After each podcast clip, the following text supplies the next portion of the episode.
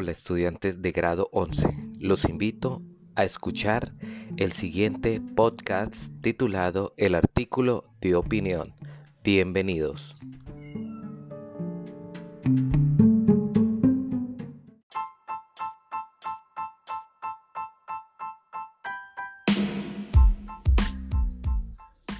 El artículo de opinión, también conocido como columna de opinión, es un texto que tiene como fin despertar cierto interés de la opinión pública al tratar temas o problemáticas en primera persona.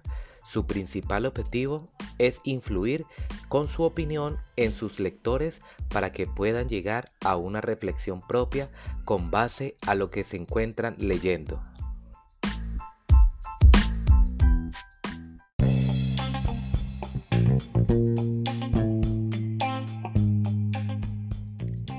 Recuerda que los artículos de opinión son escritos con mucha libertad. Por esta razón, los argumentos principales no los encontrarás en una parte determinada del texto. Por tratarse de ideas personales, los argumentos no siempre estarán expresados de manera explícita.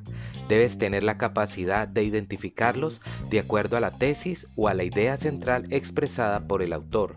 Los argumentos pueden estar expresados de diferentes formas. Podrás verlos en una cita, en una opinión del autor y hasta en un comentario de humor.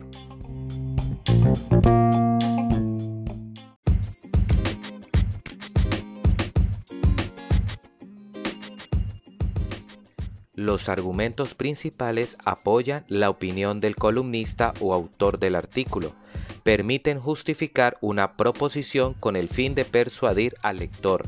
Recuerda retomar el concepto de argumentos vistos en la clase anterior. Textos argumentativos.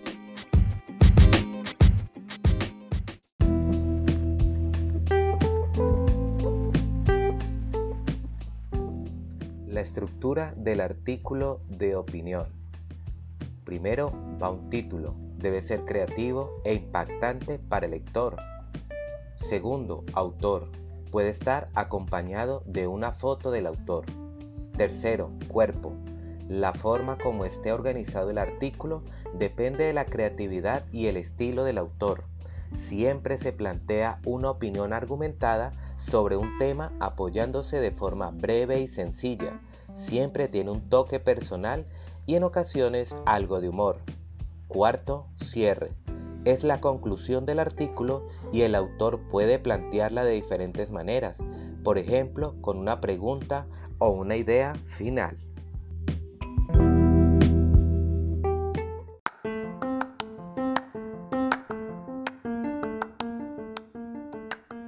Te preguntarás cómo argumentar coherentemente. A continuación te daré unos tips para hacerlo. Primero, Investiga a fondo el tema para que puedas dominarlo. Segundo, expon tu punto de vista claramente.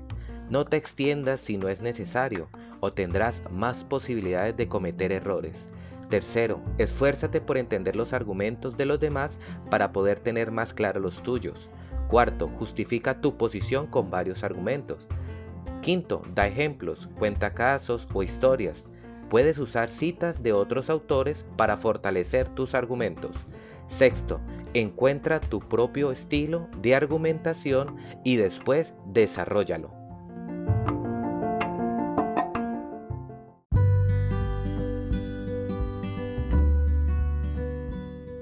Estudiantes de grado 11, se nos acabó el tiempo. En una próxima nos volveremos a encontrar. Recuerda, cree en ti y todo será posible. Bye.